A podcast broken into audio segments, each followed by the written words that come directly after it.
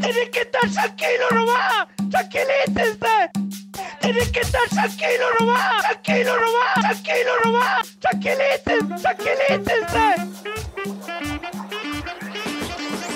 Bienvenidas y bienvenidos a un nuevo capítulo de Santos por Accidente. Y no es que quiera rimar, pero es hora de predicar. El día de hoy vamos a tratar un capítulo distinto a todos los anteriores porque esta es una conversación, una conversación sincera, una conversación de verdad. El capítulo del día de hoy se llama Ansiedad y otras tierras. Tranquilo nomás. Tranquilítense. Tranquilítense. Bienvenidos a todos a un nuevo capítulo de Santos por Accidente. Ya sé, ya sé, ya sé, me he tardado un montón. Oye, pero estoy ocupado, señor, señor, estoy ocupado. Hay cosas que también tengo que hacer, pero no los quería dejar botados. Y hoy quiero hacer un capítulo diferente. No quiero que sea un capítulo tan estructurado y solamente yo. Quiero que sea una conversación y para eso invité a un tremendo, tremendo, tremendo psicólogo, un personaje. Él tiene una página que se llama Sanar Psicología. Vayan a seguirlos, vayan a seguirlos. Yo tengo sesiones gratis, así que si me ayudan con eso, no, no tengo sesiones gratis. Ojalá fuese así, pero se supone que éticamente un psicólogo no puede tratar a sus amigos. Pero aquí les dejo a José Salamanca. ¿Cómo estás, José? Estamos aquí para hablar de ansiedad, depresión y trauma de infancia. ¿Qué tal, Santiago? Yo me siento muy honrado de estar en mi propia casa. De hecho, amigo, esto, esto tengo que decirle. O sea, él dijo, oye, ¿tienes algo para grabar? Sí, tengo algunas cositas. Vamos a mi casa, yo tengo todo. Muchas gracias, amigo, por todo este equipo. Hoy suena mejor, Santos por accidente. No tenemos idea cómo va a sonar, pero probablemente eh, normal. Yo quiero, yo quiero, primero ya te agradecí, ok, punto uno, agradecimiento, salutación inicial. Punto número dos, amigo, ¿quién es José Salamanca? ¿Cómo te definirías tú, perdóname? No es una entrevista hacia tu persona, porque va a ser una conversación, pero para que les cuentes más o menos quién eres tú. ¿Te gustaría conocerme como persona o como profesional? Eh, las dos cosas. Yo creo que como persona soy eh, un, un ser humano normal, corriente. Corre- Violita. sí. ¿Algún sueño que tengas como predicar de alguna forma en especial? ¿Tú, tú, tú estás aprovechando de nuestra conversación previa para, para mofarte de mí? no, Eh, amigo. Estoy Pero atado, yo puedo, puedo decirlo, sí, puedo decirlo. puedes decirlo, sí. Bueno, es que José tiene un sueño. Quizás no sea un sueño tan común y quizás sea el sueño más irreverente que yo he escuchado en mi vida. Pero él dice, me encantaría predicar curado. ¿Por qué? José, ¿por qué? Yo no entiendo. El loco que te dejaba mal de partida. Partida, de partida, y, y cualquier persona que escuche este capítulo no va a querer atenderse conmigo nunca. Amigo, no, no, no, no. Espérense, este es un sueño. Cada cual con su. Usted quiere ser misionero, profeta, predicador, da lo mismo. Cada cual, dejen a cada cual con su sueño. Lo dijo en tono de, de broma. No, no, no necesariamente. Tengo unas razones que científicas también para, para esta eh, para esta intención, ¿no? este sueño, como tú dices. Lo que pasa es que cuando uno, el alcohol lo que hace es in- eh, desinhibir. Entonces te encuentras tímido. No necesariamente, no necesariamente, pero encuentro que cuando he tomado una copita, mis habilidades sociales mejoran mucho más. Entonces también conecto mucho mejor con las personas, ¿no? Y también conecto mucho mejor conmigo mismo. Entonces me imagino que predicando así, quizás ebrio del espíritu debiese bastar. But not es tu sueño. Claro. No, no, está bien. No, no es para dejarlo mal, obviamente. Es un sueño y después les contaré algunas anécdotas que tengo al respecto. Ya estoy chantado, sí, señor. Ahora sí, eres una persona normal, un ser humano maravilloso con lo que he conocido. ¿Qué más puedes decir de ti? ¿Qué más puedo decir de mí? Eh, bueno, trabajo como psicólogo. Eh, eso es algo que, que me apasiona, algo que me gusta, algo que siempre me gustó. La clínica específicamente, hay varios tipos de psicólogos. eh, psicólogos comunitarios, laborales, eh, educacionales. Yo soy psicólogo clínico. Específicamente me dedico a trabajar con personas, aquellas cosas que quieren mejorar en sus vidas, ¿no? Eh, y trabajo de forma particular, independiente, con un enfoque científico. Me encanta la ciencia eh, con métodos comprobados sobre todo, eh, Como el tarot como el tarot, las constelaciones, y las flores de Bach. eh, la carta astral, ok, perdón. el Son horóscopo. cositas que yo voy a ir aportando en la conversación. Sí, pero mm, claro, trabajo específicamente con terapia de aceptación y compromiso, una terapia muy, muy, muy bonita, muy humana, muy cercana, irónicamente muy científica, Ah, muy bien. Muy científica. muy científica. Oye, ¿es verdad el mito que dicen que todos los psicólogos están piteados? Porque dicen que el que estudia psicología es porque está piteado. hay que conocer la locura para tratarla. Ay, muy bien. ¿Quién dice eso? Yo lo digo. Ah, ya. Es una, una cita mía que va No, a si, no estar- es de, si no es de Nietzsche, no, no sirve. va- eh, en, mi, en mi epitafio va a decir eso. Va a decir, aquí yace José. Hay que conocer la locura para tratarla. No, qué bien, pero, pero ¿consideras que sí tiene parte de, de cierto eso? Porque, mira, si algo puedo decirte es que a mí me hubiera encantado estudiar psicología. Fue una de las cosas que yo quise hacer. Me salió, hay cachado que en los, en los colegios te hacen un test para ver cuál... test profesional, ¿cómo se llaman esas Sí, cuestiones? vocacional. test vocacional. ¿Sabes que salí para dos carreras? ¿Cachai? No me salió ni una carrera más. Salí para eh, Derecho y para Psicología. Cosa que ninguna de las dos estudié. Ingeniero en Comercio Exterior, señor. Frustrado y ojalá nunca hubiese estudiado esa, mal- no, esa carrera. Pero mi papá no me dejó estudiarla. Porque decía que todo lo que trabajaba con la mente era del diablo. Mi mamá es psicóloga clínica, egresada, pero no titulada, porque mi papá no la dejó titularse. Tu mamá En es ese del diablo. tiempo, en ese tiempo, ¿ah? Tu mamá es del diablo, entonces. Mi mamá era del diablo para mi papá, pero cuando se casaron, dejó de ser del diablo porque no terminó su carrera. Qué No. triste eso. O sea, claro, a mi papá no le gustaba el tema. Yo creo que todavía tiene cierta resistencia, pero tiene que ver también con las tradiciones que va... Loco, somos alguien que viene traspasando una cantidad y viene con un peso tradicional, entonces la psicología siempre fue el enemigo de, de Dios según algunas personas, ¿no? Porque trabajaba con la mente igual que el diablo. Ya, y como profesional. Como profesional eso, eh, terapeuta ACT, terapia de aceptación y compromiso. Me encanta la clínica, trabajo con muchos pacientes y aparte de eso genero contenido en las redes sociales. Ay, ahí tienen que ir a ver sus videos, son terriblemente buenos. Amigo, yo dije voy a hacer este capítulo porque estaba atravesando. No, no, esto no es una consulta gratis. Y había hecho esto solamente va a ser una consulta gratis.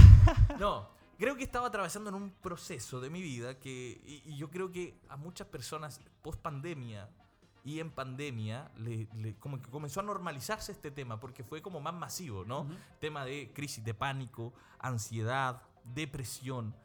No sé si les pasa o alguna vez han sentido estas crisis de ansiedad que cuando tratas de eh, controlarlas creo que se transforman en estas crisis de pánico, que Mm. esa sensación que se te agita el corazón, creo que son diferentes, pero voy a decir lo que me pasa a mí. Me transpira las manos, el corazón se me agita y de repente tengo una sensación que digo, me voy a morir. Y como que crees, crees que realmente te estás muriendo, como que te va a dar un paro cardíaco.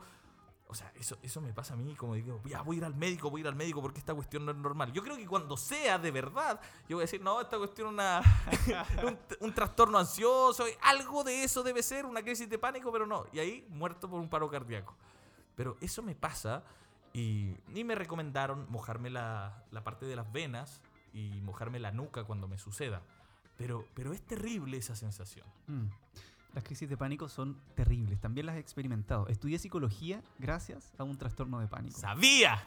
¡Sabía que estabas loco! No, te- Cuando tenía entre 18 y 20 años, eh, desarrollé un trastorno de pánico, eh, consecuencia de un duelo no resuelto por la muerte de mi abuelo. Terminé yendo a terapia, ah, resistiéndome también, porque entendamos que nosotros también somos de una generación, somos millennials, venimos un poquito contagiados de los boomers, de los baby boomers, sobre esta, esto- estas ideas de que los psicólogos son para los locos. Entonces fui a, a rastras. boomer, a mi padre. A tu, tu papá. Acabas de insultar boomer. a mi padre. Sí, Padre. Sí, sí. sí. ¿Qué posibilidad hay de que venga y le saque la... No, la nomás dije, por favor. Em, bueno, desarrollé un trastorno de pánico y terminé yendo al psicólogo. Allí conocí la psicología. Por suerte me tocó un psicólogo que trabajaba con un enfoque científico. Y no con un psicoanalista, sino hasta el día de hoy estaría mal. Estaría sin hablar el tipo. Estaría Mira. yo sin hablar. Ah, y él estaría sin hablar. Oye, no, me pasó que yo he cambiado tres veces de psicólogo. Perdón, no sé si tiene que ver con las expectativas que pongo sobre la terapia o simplemente yo soy, soy el problema. Pero, por ejemplo, la terapia de psicoanálisis es una persona que se sienta y no dice nada. Y espera que tú hables. Y como a mí los silencios se me hacen demasiado incómodos, empiezo a hablar y a hablar y a- termino hablando de cualquier cosa. Y no me dice nada. Nada. Así funciona. Mm. Eh, A lo eh, más me hace... mm. Claro. Ajá. Ajá. Sí, tienes suerte.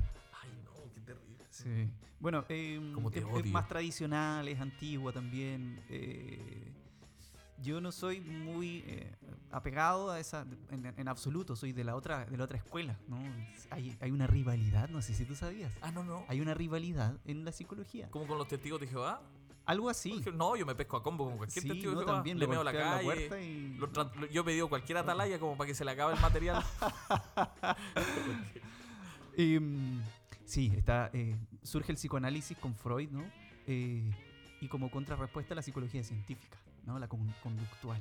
ah, ok. Eh, que lo que intenta es comprobar la- lo, que, lo que se propone, ¿no? El psicoanálisis es una, una- un enfoque de la psicología que solo propone, pero no demuestra, ¿no?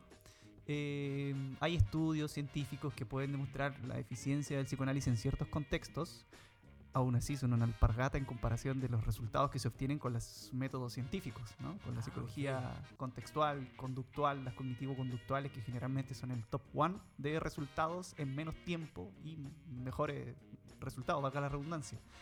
Pero bueno, me tocó un psicólogo que era un psicólogo científico, entonces pude trabajar este trastorno de pánico en seis meses y de la mano resolver ciertas otras, ot- otras cuestiones también que me aquejaban.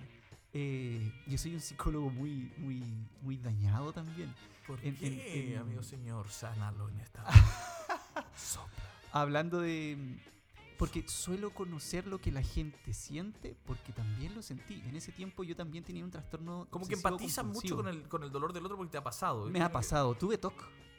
No, Tuve un ¿verdad? TOC severo en, en ese, en ese mismo tiempo. No podía salir a la calle. Pero como eh, una especie de agorafobia, algo así, ¿o No, no? no, no. El trastorno obsesivo compulsivo es distinto de la agorafobia. La agorafobia está más relacionada a la ansiedad, eh, a los trastornos ansiosos. em, pero el, el trastorno obsesivo compulsivo es un trastorno que, como lo dice el nombre, la persona tiene ciertas obsesiones, ideas en su cabeza, que cree que son ciertas y en consecuencia realiza ritos o compulsiones para poder calmar, callar estas voces. ¿Qué estas rito realizar? Ya me está dando miedo, señor. Se me erizaron los pelos. Piel de- se liberó piel de gallina, señor. Amigo, ¿qué rito Por realizaba ritos, y, y por por, qué ritos me guaguas? refiero a simplemente conductas. Ah, ¿no? ya. no. Em, que digamos conducta mejor. Y, que, eh, y, y- con esto quizás te quede más claro, ¿no? Están típicas estas personas que se lavan las manos constantemente, ¿Y ahí qué, o estos que no pisan raya. Yo era repetidor, hermano. Lo que hacía era repetir números. Tenía que ser todo número par. Si yo cambiaba el canal tenía que pestañear. Si tocaba algo lo tenía que tocar de nuevo. Ay, no, qué terrible. Era qué- horrible, hermano. Era esclavo de mis pensamientos. Entonces, eh, eso me, me atrasaba, no podía salir a tiempo a reuniones porque a veces me quedaba caminando en la calle pisando una raya una y otra vez. Eh, a veces me tenía que devolver a tocar a alguien sin que se diera cuenta que yo la tocaba otra vez porque yo creía que si no la tocaba algo malo iba a pasar. En ese momento no habían funa. Y en ese ¿no? momento no habían funas. En ese momento no había funa. Pero esto me ocurría en la adolescencia, ¿no? Ah, y esto era cuando eras adolescente. ¿Cuántos yo años era tenías más o menos? Este, este trastorno lo empecé a desarrollar aproximadamente entre los 12 años y lo tuve hasta los 20 aproximadamente, que fue cuando terminé este proceso terapéutico también con este psicólogo, que de la manito trató el trastorno obsesivo compulsivo y el trastorno de pánico. Muy raro pensar a la gente, pero en realidad no, son trastornos que tienen cuestiones muy comunes. Hay enfoques tran- transdiagnósticos de la psicología que con un método pueden abarcar eh, trastornos o trastornos emocionales que pueden que tienen muchas cosas en común. Por ejemplo el trastorno de fobia social el trastorno depresivo el trastorno obsesivo compulsivo el trastorno de ansiedad generalizada tienen son casi como primos hermanos no entonces de una forma los puedes abordar con métodos comprobados lógicamente no no es una idea que se me haya ocurrido. Ajá. No es una revelación del cielo tampoco. yo en ese tiempo estudiaba ingeniería en informática Ay, no, de verdad. Había Sí. estu- Pero ¿la terminaste esa o no? no no terminé Eh, cuando Tenía que pestañear muchas veces yo, cara. claro todos los resultados de matemática tenían que ser en números pares ok. Eh, terminé estudiando psicología después de salir de esa, de esa terapia, porque me gustó tanto entender cómo funcionaba la mente y entender que yo me estaba ahogando en un vaso de agua, eh, que dije, yo quiero ayudarle a las personas a conocer su vaso de agua. Brígido. Sí. ¡Brígido! Esa fue la razón por la que estudié, entré a la carrera a los 21, ya resuelto, eh, me fue súper bien, nunca me eché ni un ramo. Te Fue- fue encantó. bacán, es que estudiar encantó. algo que te guste yo creo que debe ser otra cosa. A mí me pasó con, con la teología, que, que fue lo que me apasionó y lo otro no, amigo. Lo otro no. No, para comprar por AliExpress. Fui jefe de importaciones, sí. Sí, igual se, se logró. Se logró cositas. Oye, pero esto, estos trastornos de ansiedad, estos trastornos compulsivos, porque yo recuerdo el primero, yo puedo decir que a lo mejor fue uno de esos, no sé si, si tiene que ver con eso. Por ejemplo, ah, yo, yo cuando era niño sufrí un miedo, pero era un miedo que me paralizaba heavy, heavy. Cuando mi- mis papás se separan, Ujú. yo viví una infancia bien traumática para los que no saben, pero mi infancia fue, fue heavy porque amo mucho a mi papá y mi papá cambió nuestra vida, puedo decir que cambió eh, 180 grados cuando mi papá se convierte al Señor. Eh, Nos cambió la vida, Dios. El cristianismo nos cambia la vida porque mi papá era alcohólico y, y había violencia intrafamiliar. Y este tema fue tan heavy porque cuando mi papá se fue, igual fue un alivio para nosotros en casa. Se acababan los gritos, se acababan las peleas, se acababan los golpes, eh, se acababa alguien que venga curado a la casa y que te diga, no, ahí viene tu papá y llegaba rompiéndolo todo. Y para mí eso fue tremendamente traumático. Pero cuando se fue, yo vivo otro duelo más. Y es la ausencia de mi papá, la seguridad de que mi papá estaba. Aunque cuando él estaba igual me sentía inseguro, pero era otra inseguridad de los peligros exteriores. Brother, mi papá es pintor artístico y mi papá se hizo un autorretrato, así como Van Gogh. mi papá se hizo un autorretrato. Y ese cuadro yo lo colgué a los pies de. O sea, no a los pies, en la parte de. ¿Cómo se llama? La cabecera. La cabecera, perdón, gracias. La cabecera de mi cama. Y eso me daba seguridad, aunque en las noches me daba demasiado miedo. Así, pero un miedo terrible. Yo me acuerdo que tenía. Dormíamos en la misma habitación con mi hermana, pero en camas separadas. Y yo en la noche tenía que pasarme por ese. Yo temblaba cuando ya se apagaba la luz, cuando empezaba a oscurecer, yo ya empezaba, me empezaban a transpirar las manos, me empezaba a sentir ansioso y me cambiaba a la cama de mi hermana. Y mi hermana me veía y se enojaba y decía, ándate a tu cama, ándate a tu cama. Ok, y era de estas ca- camas con tablas. Entonces yo desarrollé, no sé si el Señor me dio una habilidad de espía o que ser imperceptible, esperaba que mi hermana se quede dormida, imagínate, no, no me dormía al tiro, esperaba que mi hermana se quede dormido y como un ninja me iba a su cama y yo aprendí a dormir en un espacio tan reducido de la cama hasta el día de hoy. Mira, si duermo solo en mi cama, todo el otro lado no se destiende. O sea, yo podría fácilmente nunca hacer la cama. de verdad, porque solo ese espacio, y tiene que ver con mi infancia, creo yo, o sea, digo yo, porque aprendí a dormir en un pedacito chico y sin moverme para que mi hermana no se despierte y me mande a la cama. Mm. Qué triste. Ahí debería haber una música de, de tristeza. La cosa es que eh, fue un miedo constante que comencé a sentir. Era como un infierno mismo que la noche se acerque. Sentía tal, tal miedo que yo creía que me iba a morir, que el diablo me iba a llevar, eh, que el Señor iba a venir y yo me iba a quedar. Es como que desarrollé una cantidad de miedos. Tenía miedo a todos los ladrones. Que como que me ponía en mil situaciones en mi cabeza que algo iba a pasar en la noche, sobre todo cuando oscurecía. Veía las sombras en la ventana. Quizá pareciera normal, ¿no? O no es tan normal. o lo normalicé. Pareciera normal para un niño que comienza a tener miedo. Los niños son muy fantasiosos, entonces es común que... Es común. Ajá. Pero, pero también era esa ausencia de mi papá, o siento yo que, que era esa ausencia de mi papá que me llenó de inseguridades, porque antes de que se separen no era así. Entonces me comenzó a llenar de miedos, de inseguridades, y era todo un infierno. Las noches para mí, de verdad que eran un infierno. Así, eh, asimilar una situación, un cambio así drástico, como que tu papá se vaya de la casa y sobre todo que antes de que se haya ido la- la- el contexto haya sido bien difícil, obviamente va a tener consecuencias en cualquier persona, más en un niño.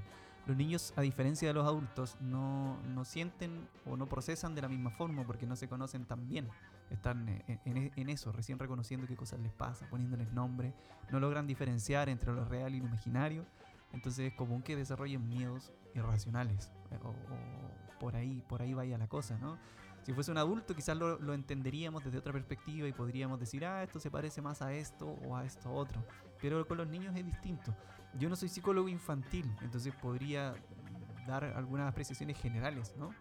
Eh, pero se entiende eh, que el contexto era difícil y de alguna u otra forma una persona debiese manifestar eh, esta dificultad emocional en algún momento, de alguna forma, ¿no? Y eso, porque en el fondo son traumas que, que vamos generando y, y voy acarreando.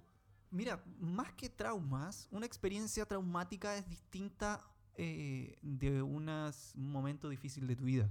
¿ya? ¿no? Cuando, cuando hablamos de trauma, la gente está muy común decir, eh, encuentra, o es muy común que la gente diga, eh, estoy Trauma traumada o tengo un trauma de infancia. En general los traumas son eventos difíciles, sucesos, eh, que se relacionan a la- dependiendo de los autores, ¿no?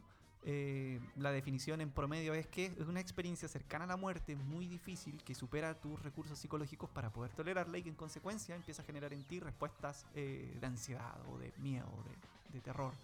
Eh, flashbacks, sueños, casi sentir como si la situación estuviese ocurriendo de nuevo, que generalmente es lo que pasa en el trastorno de estrés postraumático, ¿no?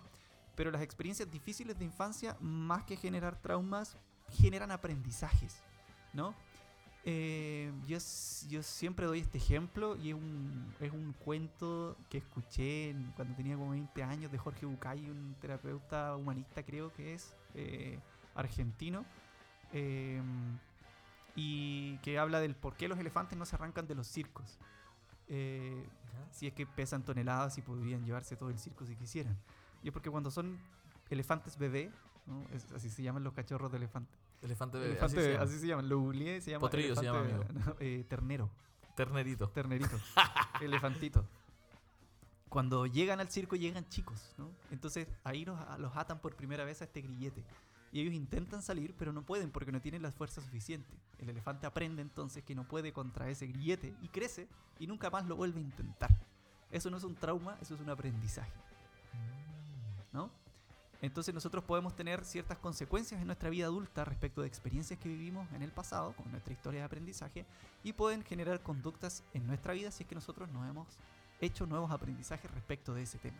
Una cuestión súper simple de entenderla si te lo explico así, ¿no? Si cuando eras niño te pasaban ciertas situaciones y eran difíciles y tuviste que adaptarte a ese entorno, es probable que como adulto sigas teniendo ciertas conductas similares en esos contextos. Porque es súper raro que nosotros nos renovemos o nos actualicemos eh, con ciertas conductas, salvo que pase algo en particular en nuestra vida o salvo que vayamos a terapia y lo trabajemos, ¿no? Em, pero no necesariamente es un trauma, ¿no? Ahora, un trauma lo puede vivir una persona y otra no en la misma situación. Depende siempre de los recursos de, la, de cada persona Las en particular. herramientas que va Ajá, adquiriendo cada persona. Exacto. Eh, y ahora, si yo tuviera miedo, si seguiría. En el caso de. Ah, déjenme, porque a un amigo le pasó. No. En el caso de que yo siguiera teniendo miedo, eso ya sería algo, un tema de trauma, ¿o no?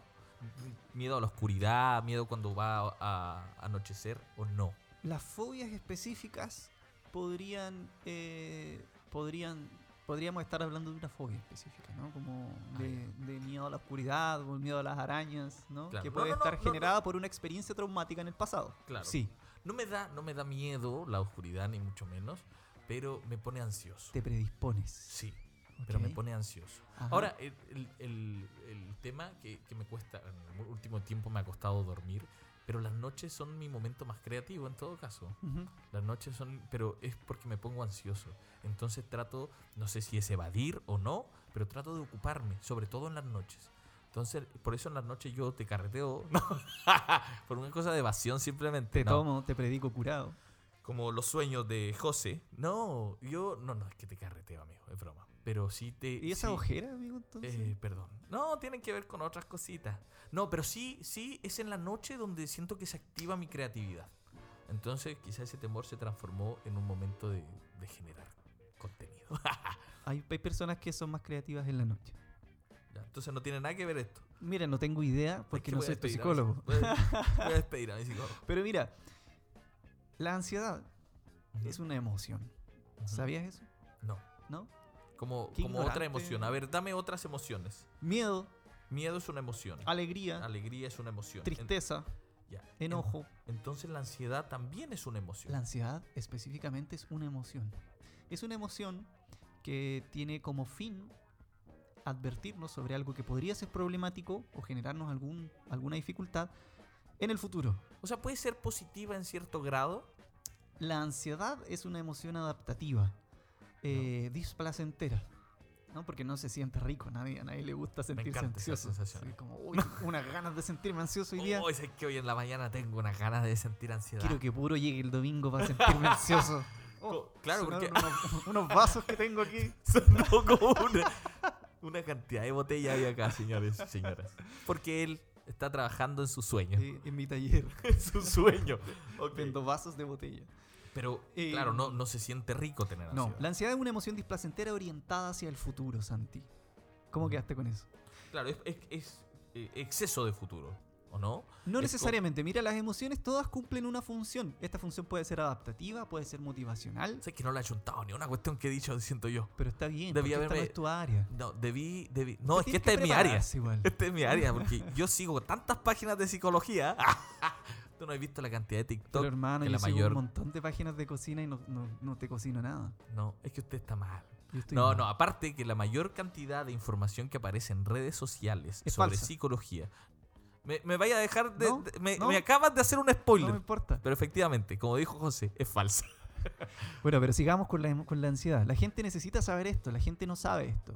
Las emociones se dividen en emociones placenteras y displacenteras. No hay emociones positivas o negativas. Ah, ya. Eso es lo primero.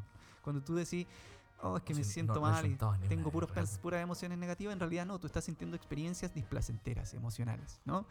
Estas em- emociones displacenteras tienen siempre funciones. No las sentimos porque sí.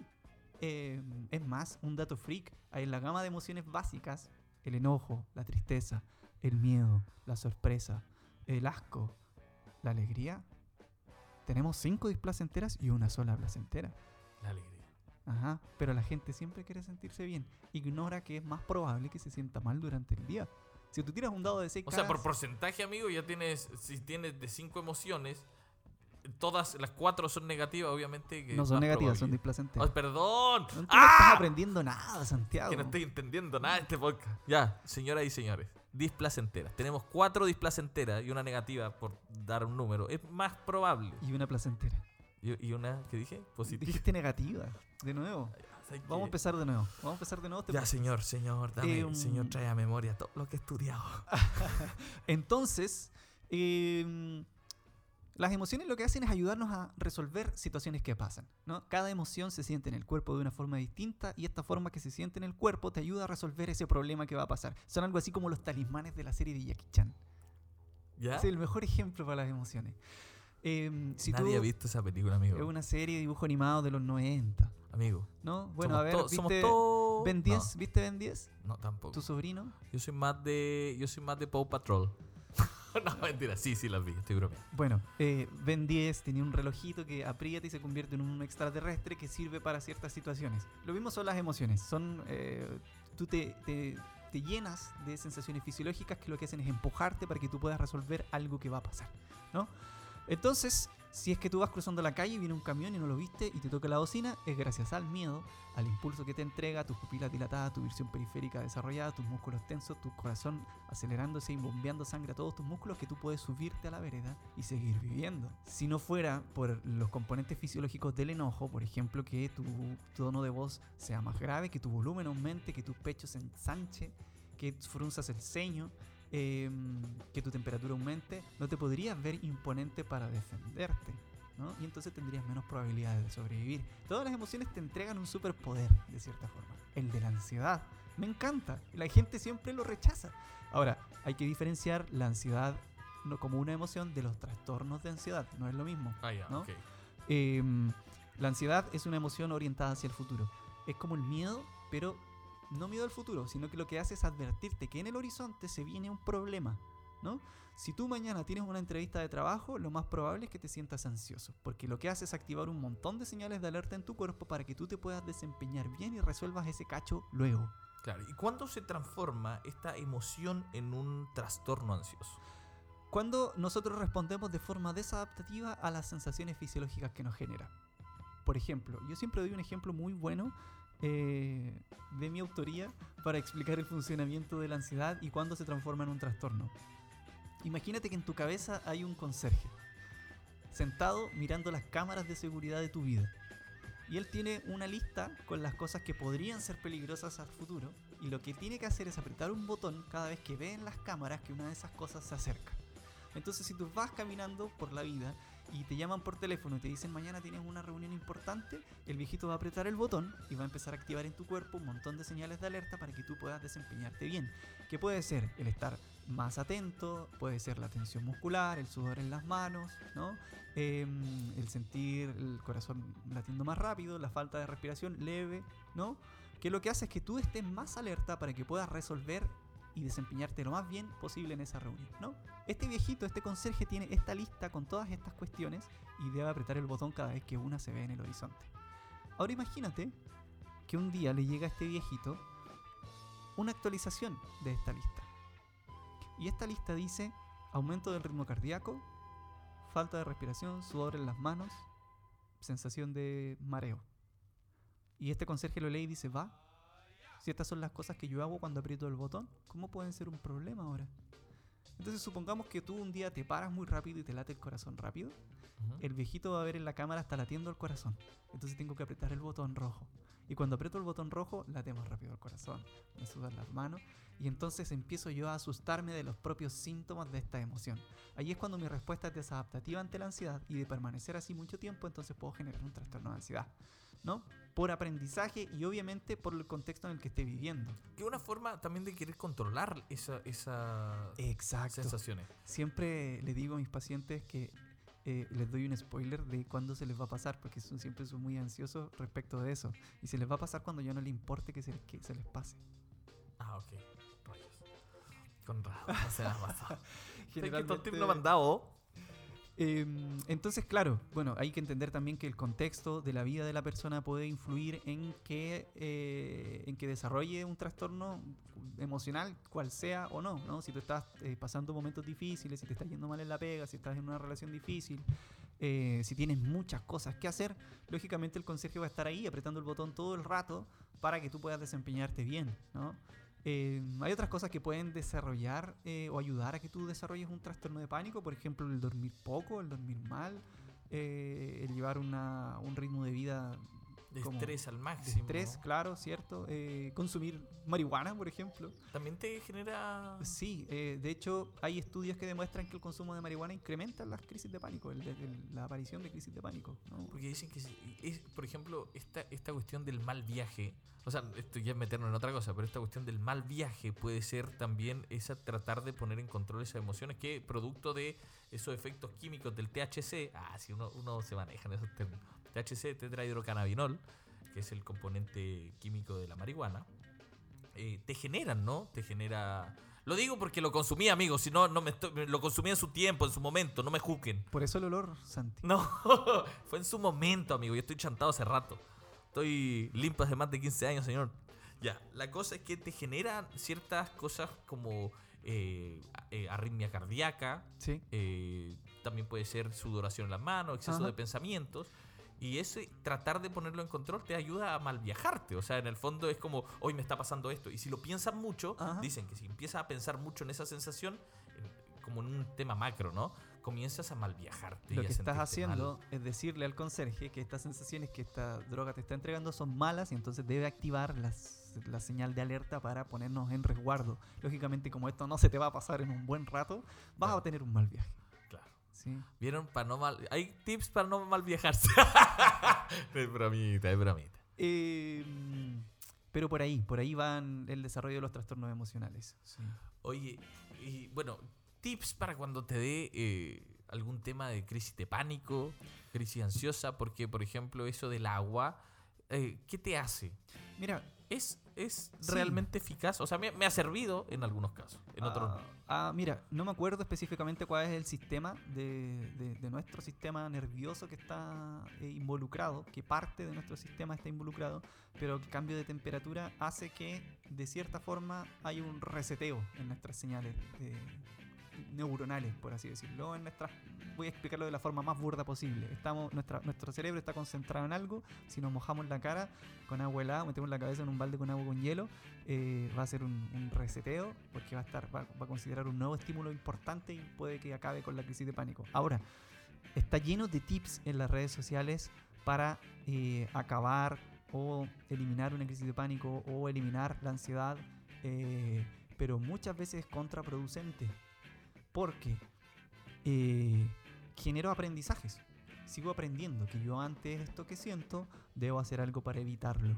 Sigo poniéndole las X a estos síntomas y lo único que hago es postergar lo impostergable. ¿no? O sea, voy Es a seguir repitiendo lo mismo parche. constantemente. Exactamente. Es como un efecto placebo simplemente. No necesariamente placebo, porque resulta. podéis No le ha chupar- chutado a nada, señor. Podéis chupar limón, podéis meter las manos a la abuela, podéis mojarte la cabeza, podéis salir a tomar aire, hacer ciertas respiraciones, eh, sacarte los zapatos y salir a caminar en el pasto, como sea. Eh, generalmente estas cosas te traen al presente. Ok. si tú te das cuenta, las personas que tienen algún trastorno de ansiedad, cuando alguien está en una situación, eh, la previa de una crisis de pánico o en la crisis de pánico en sí, su cabeza no está en el presente, su cabeza está en el me voy a desmayar, se me va a acabar la respiración, me va a dar un infarto, Claro, me futuro. voy a morir en el futuro. Y la emoción que prima cuando los peligros del futuro se acercan es la ansiedad, ¿no?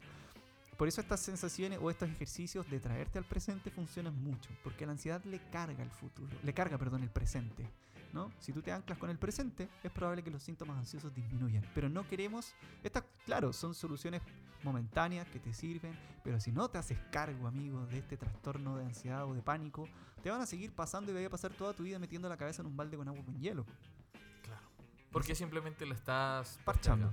¿Y qué hacemos entonces? ¿Nos dejamos llevar por eso? No, no, no, está bien, puedes poner en práctica estos ejercicios, pero a la vez anda a terapia.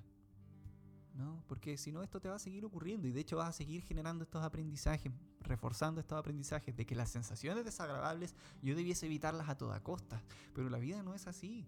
La vida no es siempre sentirse bien. Cinco emociones displacenteras, una placentera.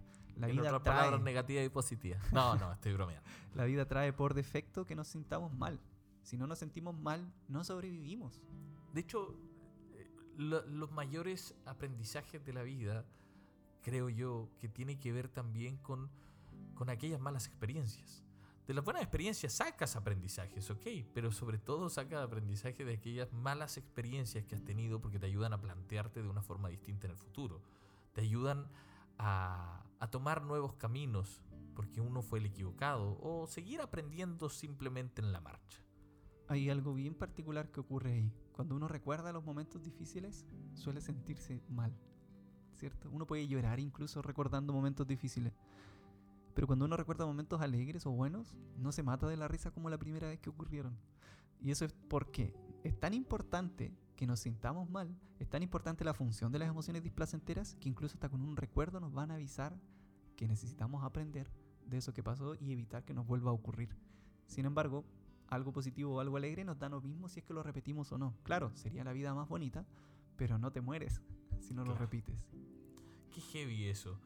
Entonces se puede decir que desde los dolores, desde las tristezas y desde las malas experiencias florecen nuevos caminos, florecen nuevos aprendizajes y florecen también las mayores esperanzas. Y espero que me sigan pasando cosas malas. No, no, sigo aprendiendo, sigo siendo eh, alguien que está constantemente aprendiendo de la vida. Todas las experiencias, sean malas o buenas, yo creo que Dios no las desperdicia y siempre tiene algo que enseñarnos. Este texto bíblico que dice, todas las cosas nos ayudan a bien para los que amamos al Señor, lo creo, porque eh, sean malas o sean buenas, siempre. No es que Dios te mande las experiencias malas, y eso era lo que quería decir. No es que Dios venga y diga, ah, este se está portando mal, pa, toma, y esto para que aprendáis.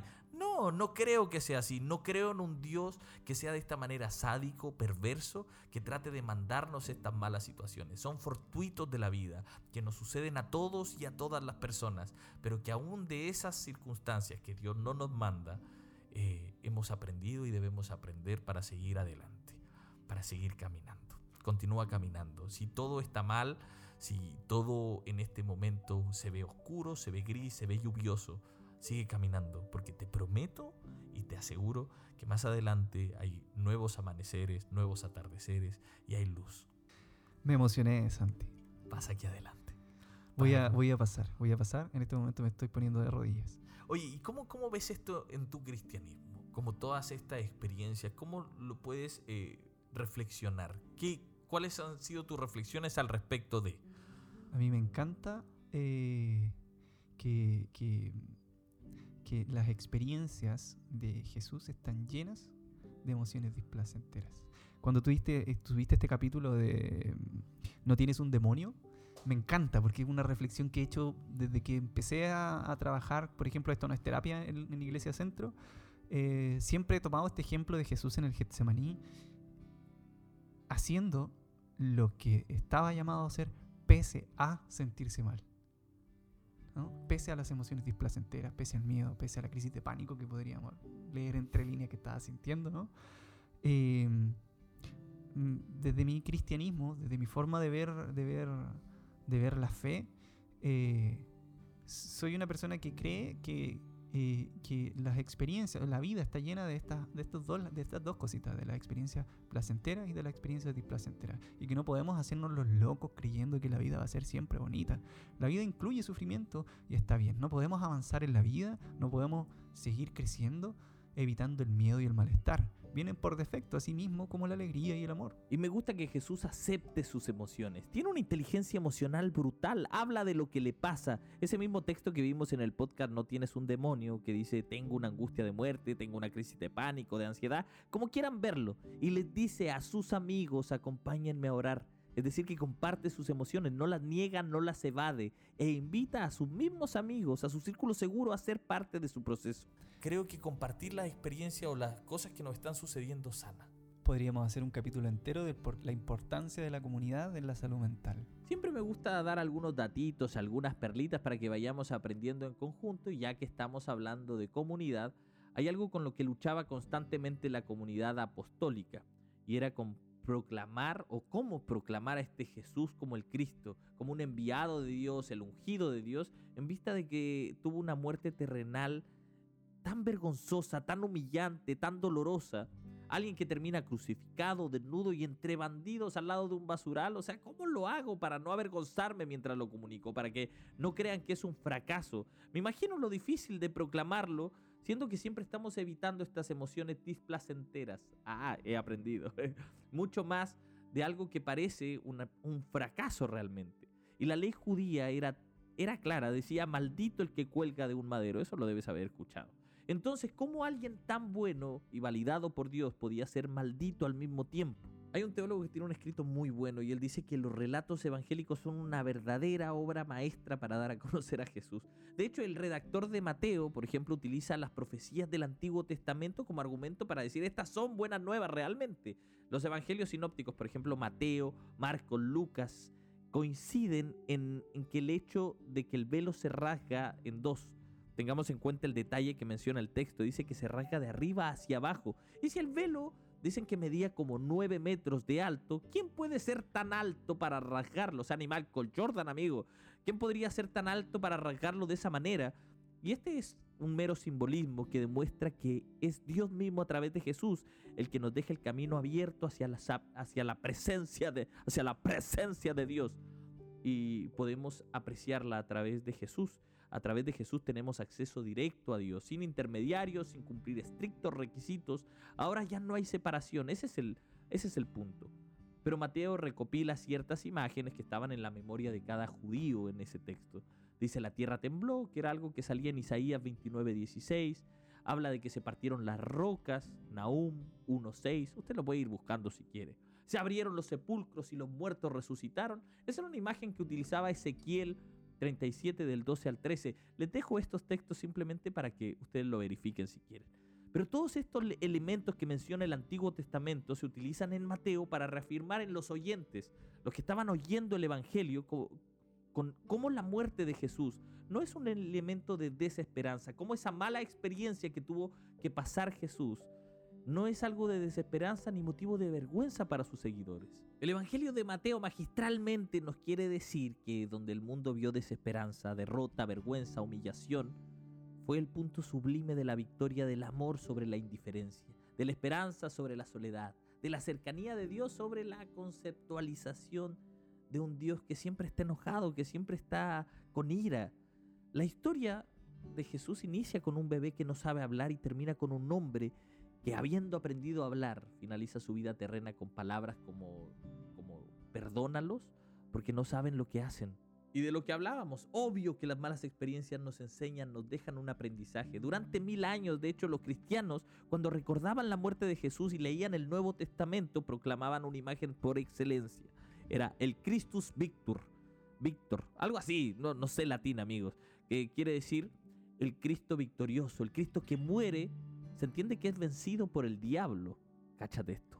Pero sorpresa, todo era una estrategia para descender a lo más profundo de los infiernos y tomar las llaves de la vida y de la muerte para vencer definitivamente al mal. Eso es lo que se manejaba. De hecho, en la alta edad media, los teólogos como Anselmo Canterbury, cáchate eso, ¿viste que yo te doy datitos, que yo te doy perlitas? Bueno, ellos propusieron otras imágenes un poco más racionales para entender la muerte de Jesús. Y leyendo el mismo Nuevo Testamento se llega a la conclusión lógica de que es un sacrificio expiatorio que con la muerte de Jesús se satisface esta demanda de la justicia divina y que aplaca la ira del Padre. Ahora, el Padre nos perdona porque su Hijo intercede con una o con esta transacción sangrienta. Bueno, esa era la, esas eran las maneras de entender la muerte de Jesús. Pero reitero, por más de mil años, esa no fue la más importante lectura para entender la muerte de Jesús, ni mucho menos la única como lo es hoy en día en algunos rincones protestantes. Para muchos hoy, eso de que Jesús desciende a los infiernos, de hecho dicen que hasta predicó a las almas que estaban ahí en el infierno, y esto de que descienda a los infiernos en su muerte para vencer al diablo, casi es una frase sin sentido y no es vital para entender la muerte de Jesús en la cruz. Entonces que Jesús descienda a los infiernos y tome en sus manos la llave de la vida y de la muerte, es un sinsentido hasta que nos toca vivir a nosotros en carne propia el infierno. El infierno en su raíz etimológica significa sin salida. ¿Y quién es como yo, quizá como tú, como José, Alguna vez también hemos transitado por circunstancias en que no vemos ninguna salida, en que nuestras malas experiencias nos nublan.